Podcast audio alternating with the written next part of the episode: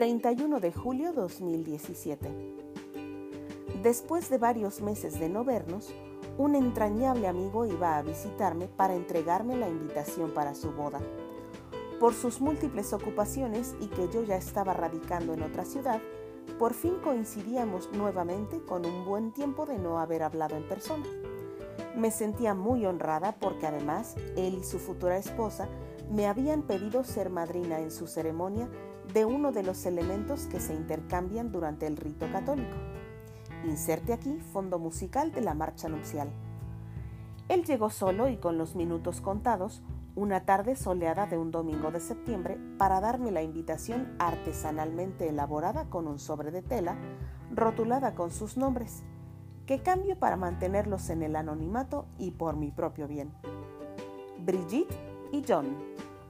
Los dos estábamos parados en la banqueta de la casa de mis papás, mientras él me contaba emocionado los pormenores a un mes de tan esperada fecha para unir su vida con Brigitte, la hermosa mujer que amaba. Hoy todavía es hermosa y hoy la sigue amando. Yo había salido a recibirle sin las llaves de la puerta en mano, así que mientras platicábamos yo evitaba que la puerta se cerrara y que la loca, gorda y sinvergüenza que mis papás tienen por mascota se escapara. Petit una perrita rescatada que llegó temerosa y desnutrida y hoy es símbolo camino de la flojera y el buen comer.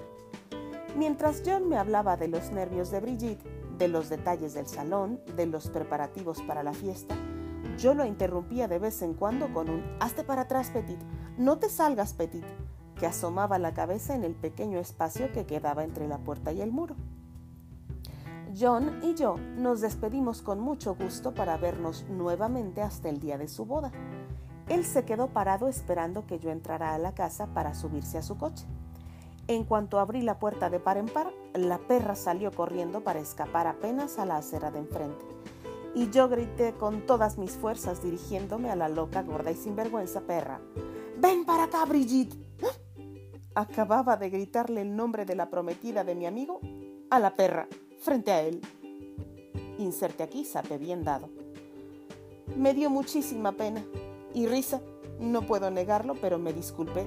Y gracias a Dios, John lo tomó de buena manera y se rió de mí, como tiene por costumbre, y conmigo para no hacerme sentir mal.